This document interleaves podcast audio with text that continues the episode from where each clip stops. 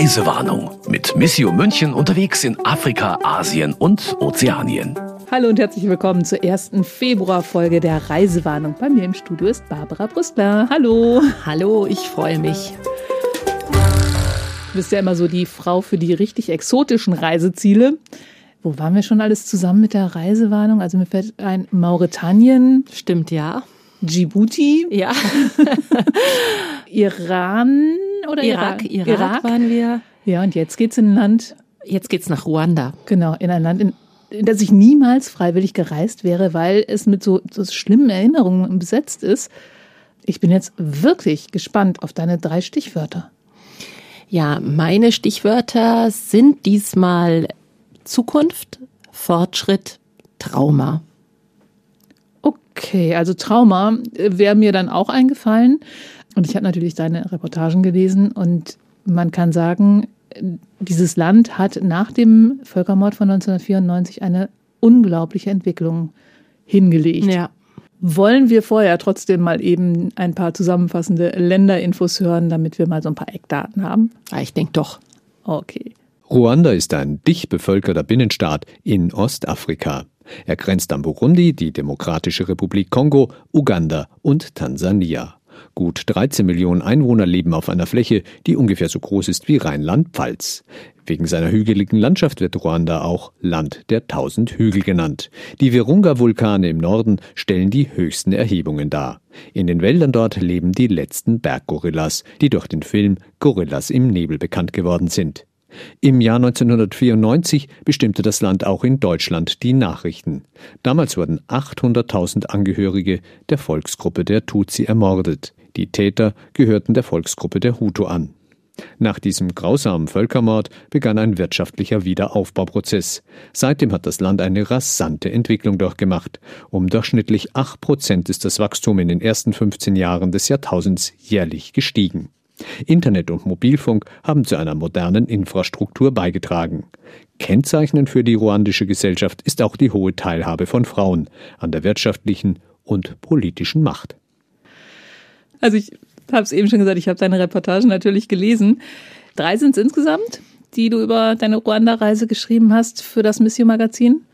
In dem einen ging es um das Thema, das ich erwartet habe, nämlich wie ging es weiter nach dem Völkermord. Das ist ja unvorstellbar, was Nachbarn oder Familien sogar sich da gegenseitig angetan haben. Aber in den anderen beiden Geschichten ging es um Themen, die ich dort nie erwartet hätte, nämlich einmal um Umweltschutz und dann um Drohnen als Transportmittel. Äh, das ist ja fortschrittlicher als hier bei uns. Ja. Und das sind Dinge, die man, glaube ich, wirklich nicht erwartet, wenn einem so Ruanda einfällt. Also das, ganz viele haben ja den Film äh, Hotel Ruanda gesehen und jeder weiß auch, was da passiert ist. Aber dass Ruanda ein ganz, ganz modernes Land ist mit einer Hauptstadt Kigali, mit Wolkenkratzern und einer florierenden Wirtschaft und vor allem jungen Leuten mit ganz, ganz vielen Ideen. Das wissen dann doch die allerwenigsten. Und äh, wir haben gedacht, wenn wir da schon hinfahren, natürlich ist für uns eines der Themen, wie gehen die Menschen dort heute damit um, was 1994 dort an äh, Schrecklichkeiten und an Grausamkeiten passiert ist und wie, wie tragen sie das Trauma? Aber wir wollten auch einen Blick werfen auf dieses moderne Ruanda und dieses umwelterhaltende, umweltfreundliche Ruanda, das uns in manchen Punkten echt ein paar Schritte voraus ist. Also du hast gerade schon gesagt, Kigali ist eine, eine riesengroße Stadt mit Wolkenkratzer, mit allem Möglichen, was man in einer tollen modernen Stadt erwartet. Und es ist sauberer als München. Ja. Was man sich ja wirklich in ganz Deutschland nicht vorstellen kann, dass es irgendeinen Ort gibt, der sauberer sein kann als die Gehsteige von München. Ja, äh, also da, da muss man einfach mal hinfahren. Es ist tatsächlich so, Ruanda hat schon Anfang der 2000er Jahre, im Jahr 2005, quasi ein, ein Gesetz eingeführt, das die Einfuhr, die Verwendung und äh, den Export von Plastiktüten verbietet. Also ein ganz visionäres Vorgehen. Wann Man, war das in Deutschland nochmal so weit? Das ist noch gar nicht hm, lang keine her. Fünf Jahre. Und, äh, genau, es ist keine fünf Jahre her und vor allem wurde es ja dann auch wieder unterwandert. Ich mhm. erinnere mich an diese Debatte, die verschiedenen äh, Supermärkte, die dann diese Tüten dann doch in den Markt gebracht haben, die genau dieses kleine bisschen ja. dicker waren. da, äh, das ist natürlich entsetzlich, weil diese Einmalverwendung in der Tüten, wir wissen alle, die schwimmen in unseren Meeren. Als Mikroplastik findet sich in den Körpern von, von Kleinkindern. Also Plastik aus der Welt zu bringen, ist wirklich was ganz ganz, ganz Wichtiges. Und einen Schritt, natürlich nur einen kleinen Schritt in diese Richtung, ist Ruanda als eines der ersten Länder überhaupt gegangen. Mittlerweile sind es ja in den, äh, im afrikanischen Kontinent schon mehr Länder, aber der Unterschied ist, Ruanda hat das auch mit harten Strafen sanktioniert, also nicht mit Gefängnisstrafen, aber mit Geldstrafen, und zwar empfindlichen Geldstrafen und ähm, hat wirklich darauf geachtet, dass das so durchgesetzt wurde. Und in der Tat sieht man das dann auch. Und insgesamt ist die ganze Umwelthaltung in, in Ruanda, glaube ich, nochmal eine andere als woanders. Weil ich glaube, genau, es ist ja nur so, so ein Beispiel, die Plastiktüten, aber ich habe gehört, da sieht's aus wie in Manhattan, nur ohne Müll. Ja, da ist schon was dran. Also äh, gerade erst hat unsere Entwicklungsministerin, die Svenja Schulze, ja auch wieder äh, die neue Afrikapolitik vorgestellt. Und da ist Ruanda einer der sozusagen Musterknaben, vielleicht ist es etwas despektierlich, nennen wir es anders, einer der großen äh, Gewinner im Hinblick auf eine gute Zukunft, einfach weil äh, dort klar ist, wir müssen unsere Umwelt, unsere Natur bewahren, auch für andere Generationen, auch weil sie einen Tourismus haben wollen, der auf einer unbeschadeten Natur basiert. Also wenn, wenn man die Gorillas in, in diesen Bergen eben noch sehen will, dann muss es auch möglich sein, dann muss der Mensch so existieren, dass auch andere Spezies noch existieren können.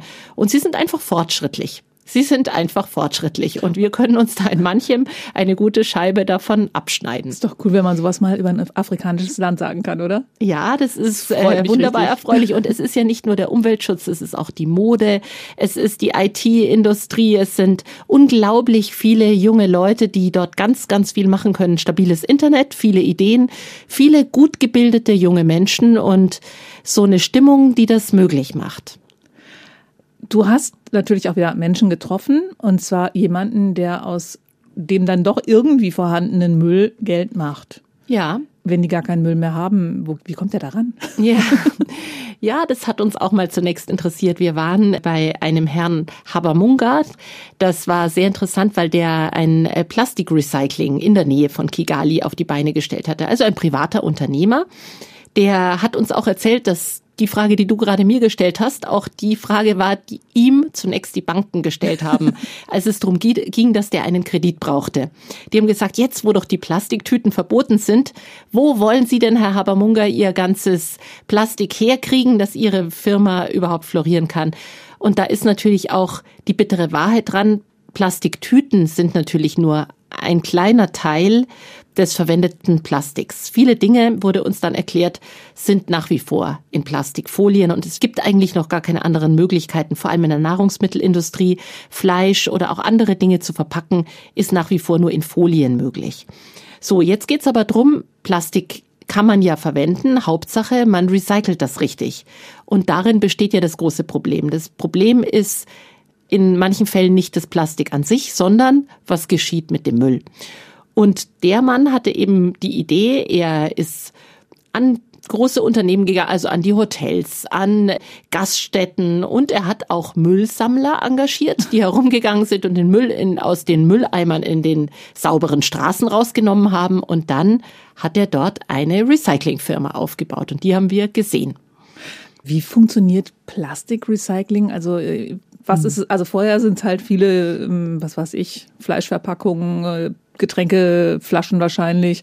Was kommt am Ende dabei raus und was machen die unterwegs? Genau, also man muss sich wirklich vorstellen, da kommt so ein bunter Müllsack oder besser noch ein bunter Müllcontainer an und dann wird erstmal sortiert, die verschiedenen Arten des Plastiks dort und dann wurde gesäubert. Und das war für uns, was wir da gesehen haben, haben wir uns gedacht, das ist schon ein harter Job. Also da saßen dann vor allem Frauen, auf niedrigen Bänken. Die hatten dann lange Gummihandschuhe an und haben dann sozusagen diese Plastikteile in einem sehr scharfen Reinigungsmittel von den größten Schmutzrückständen befreit. Und da sagte uns der, der Geschäftsinhaber auch später, das möchte er gerne automatisieren. Sobald er sich das leisten kann, sollen das Maschinen tun.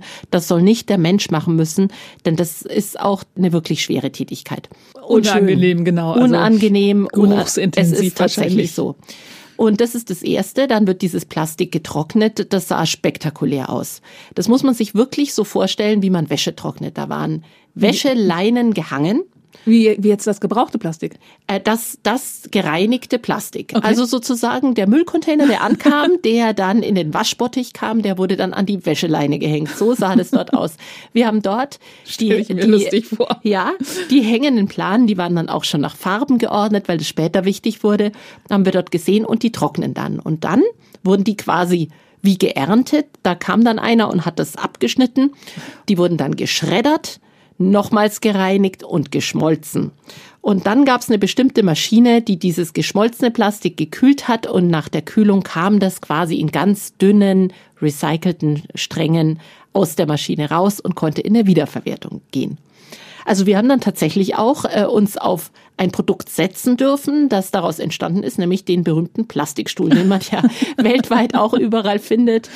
Und Folien können wieder rauskommen. Also es ist wirklich gut zu sehen, dass das möglich ist. Dafür braucht man eine ganze Menge Maschinen, oder?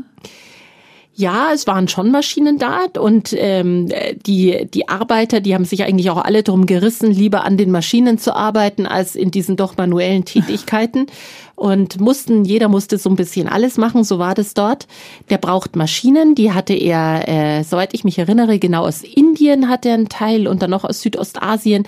Das schwingt dann, wenn man Besucher aus Deutschland ist da schwingt dann immer so ein bisschen mit, ihr seid ja auch ein Land, das viele gute Maschinen exportiert, aber wir können es uns nicht leisten. Und darum, also das, ich verstehe nicht viel von Maschinen, darum konnte ich dazu überhaupt nichts sagen, aber ich habe sie gesehen, die waren, die waren da und Genau, und er muss klug überlegen, was kann er sich neu anschaffen, wie viel darf das kosten und so weiter. Aber der Laden läuft, der hält sich ja schon seit einigen Jahren jetzt und ähm, es ist ein wichtiges Geschäft. Und auch ein Geschäft, das ganz gut in diese Vision von Ruanda passt. Eben die Sachen wieder zu verwerten, nicht einfach irgendetwas gedankenlos wegzuwerfen, sondern zu schauen, mit den Rohstoffen eben sparsam und klug umzugehen diese Geschichte mit dem Waschen und so weiter so ganz ungefährlich? Also du hast schon gesagt, das ist wahrscheinlich irgendwelche Chemikalien, die da auch mit drin sind, damit man sauber kriegt. Oder im besten Fall kriegt man Spülhände, wenn man den ganzen Tag ja. drin herumwühlt. Also auf jeden Fall trocknen die Hände aus oder kriegen irgendwas. Und trotzdem möchten die Menschen da arbeiten, wenn es doch so viele tolle andere Sachen gibt in Ruanda? Ja, also so ganz, äh, wie es dann wieder plakativ heißt, nur äh, sozusagen modern und alles toll ist es ja dann leider doch auch nicht. Das heißt, es gibt eine bestimmte Anzahl an Leuten, die ganz toll in dieser Vision Ruanda mitmachen können. Jüngere, hochgebildete in, in den tollen Jobs. Aber es gibt natürlich immer noch einen ganz, ganz großen Teil der Bevölkerung, die immer noch nicht viel Geld hat, die einfachen Tätigkeiten nachgeht, an denen die vielleicht auch zu alt für die Bildungsoffensive ist, die ja auch in den vergangenen vielleicht 15 Jahren so richtig eingesetzt hat. Und die, dieser Bevölkerungsanteil ist eben auch noch ganz hoch. Und die Leute, die wir da gesehen haben, an den, die an den Bottichen gesessen sind und auch die, die die Maschinen bedient haben, das sind die, die finden auch sonst keine toll bezahlten Jobs. Die nehmen das und die würden lieber ein anderes Leben führen. Das muss man ehrlicherweise schon sagen. Mhm. Aber sie haben eine Arbeit, Sie machen das für einige Zeit, denn sie wissen auch, dass auch die Plastikdämpfe, dass auch der Dreck und der Gestank auch der Gesundheit zusetzt. Wenn man dann an den Maschinen steht. Wenn man an den Maschinen steht, die, die Dämpfe oder auch die Partikel, die sich einfach da lösen. Das heißt, jeder versucht es eine Weile mitzumachen, weil es ein solider Verdienst ist, aber dann doch woanders wieder hinzugehen. Ja.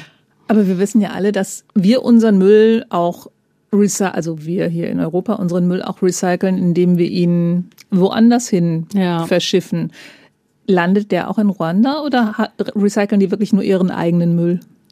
Ah, Ich glaube nicht, dass er in Ruanda landet. Also da, äh, ich müsste das jetzt nochmal ganz genau nachprüfen, aber das glaube ich keinesfalls, dass Ruanda wie andere Länder, das hat ja China lange Zeit gemacht und ist dann ausgestiegen und vor allem südostasiatische Länder, Malaysia, die importieren Müll als Geschäftsmodell. Also das macht Ruanda eher nicht. Ruanda, meiner Ansicht nach, ich müsste es jetzt nochmal nachschauen, Weil eben aber Vision, die, die Vision ist, ist, da. Das würde mich jetzt, ich möchte jetzt nichts Falsches sagen, aber es würde mich sehr verblüffen, wenn sie dann Plastik importieren würden. Das Problem mit den südostasiatischen Ländern, die unser Plastik nehmen oder auch anderen Ländern, ist ja, dass es, wenn wir es exportieren, dass das als recycelt gilt. Bei uns dann als uns. recycelt gilt. Wir sagen, wir haben es mal los und es gilt Ganz an eine. Recyclingfirma verkauft. Genau. Äh, und in den Geld Entwicklungsländern dafür best- bezahlt das die. Ganz genau. Aber dort bestehen die Strukturen nicht. Also die haben einfach nicht diese großen äh, Recycling-Unternehmen, die das ordentlich machen Genau, da könnten. gibt's ja die, die großen Horror. Die äh, Horror- und die Bilder, Horrorberichte. Wo die Kinder auf den Müll kippen, irgendwas Genau. zusammen verbrennen. Genau. Insofern ist es eine Sache, die in den, in den kommenden Jahren mit Sicherheit nochmal ganz genau angeschaut werden muss. Denn dieses Geschäft, es ist ganz klar, das ist wirklich tödlich für den Planeten. Machen die auch was zur Müllvermeidung? Hast du da irgendwas gesehen, wenn du sagst, die sind so umweltbewusst? Dass Sachen weniger verpackt werden oder so? Doch, man, man sieht es insgesamt. Also ich habe das jetzt auf den Märkten ein bisschen gesehen, in den Geschäften.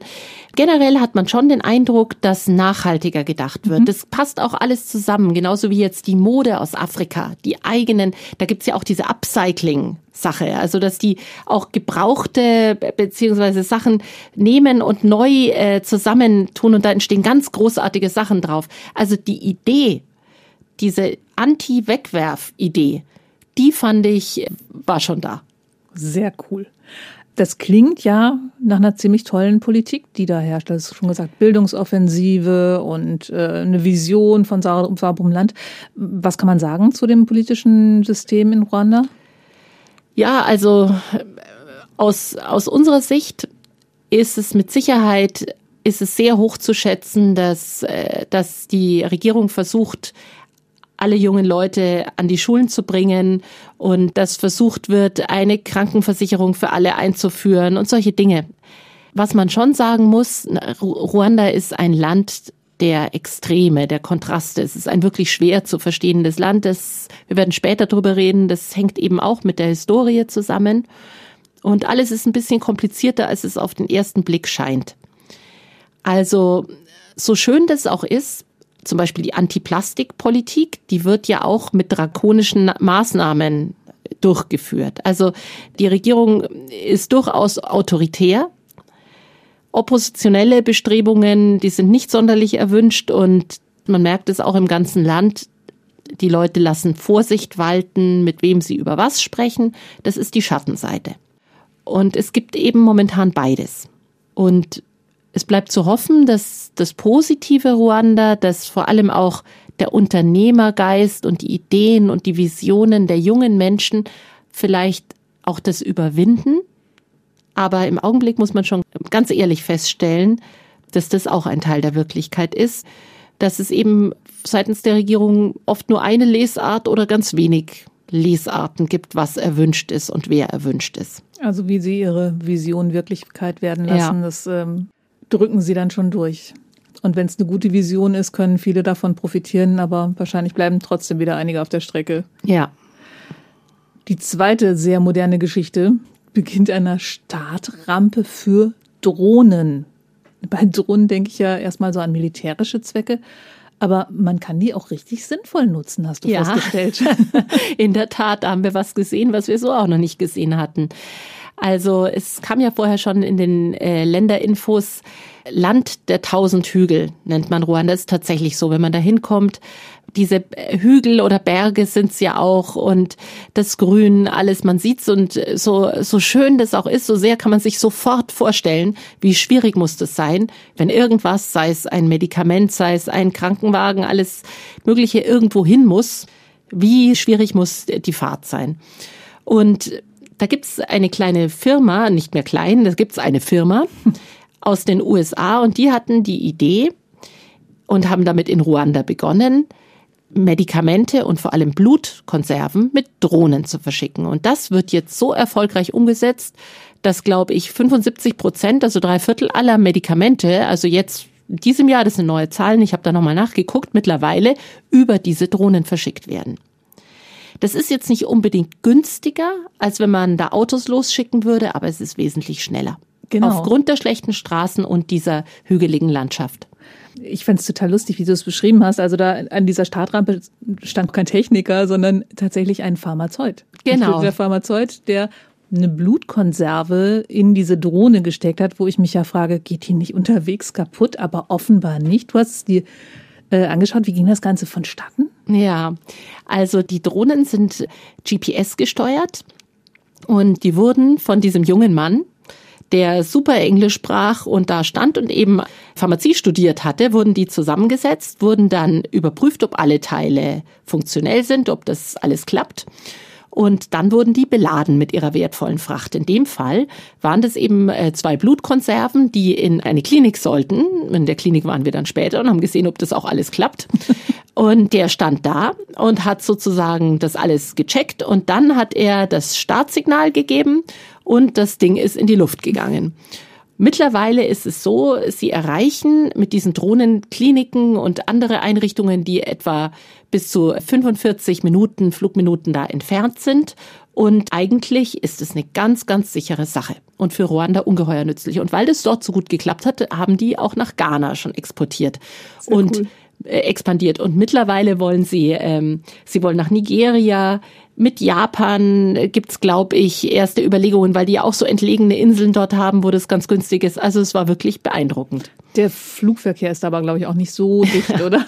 Also bei uns gibt es ja eine ziemlich strenge Gesetzgebung, wie Drohnen eingesetzt werden sollen. Mhm. Und ich glaube, das ist auch sinnvoll. Ich bin jetzt keine Flugverkehrsspezialistin, aber ich kann mir schon vorstellen, dass es dort besser funktioniert, wo nicht so viel anderes in der Luft unterwegs ist. Weil du hattest das so nett beschrieben, irgendwie äh, mal kurz schauen auf den Radar, kein Hubschrauber, kein genau. da. Das musst können. du dir erstmal abchecken, ob da irgendein äh, unknown flying object, äh, ein anderes in Sicht war und dass der Himmel eben frei war. Und als der frei war, ging es aber auch los. Und in der Tat, wir waren ja später bei der Klinik von Gikonko, bei mhm. der Frau Dr. Düll, einer Deutschen die äh, dort eben 1995, also im Jahr nach dem Genozid, dorthin gekommen war und dort als leitende Ärztin die Klinik betreut und Kinder operiert und da haben wir das gesehen, wie die Drohne gelandet ist. Also nicht die Drohne, die der ich dort losgeschickt hat, sondern eine andere. Wie lange habt ihr gebraucht mit dem Auto? Oh, das waren schon einige Stunden. wie lange ja, hat die Drohne ja. gebraucht? Ja, die Drohne war schneller, ganz ja, eindeutig. Aber weißt du zufällig wirklich, wie, wie schnell die war? Die Drohne, ja, die. Zehn Minuten oder sowas? Ja, ich denke 20 Minuten oder so ist die geflogen bis dahin zur Klinik. Und ich habe äh, nochmal nachgeschaut, das waren 30 Kilometer. Ihr habt mehrere Stunden gebraucht ja. für diese 30 Kilometer. Dann ja. hat man also wirklich ganz schön diesen. Ja. Kann man sich vielleicht ein Bild davon machen, warum man Drohnen benutzt ja. statt Autos? Ja. Ähm, du hast es gerade schon gesagt, die Kongo heißt der Ort und das Krankenhaus wird geleitet von einer deutschen Ärztin und Ordensfrau, glaube ich. Ja.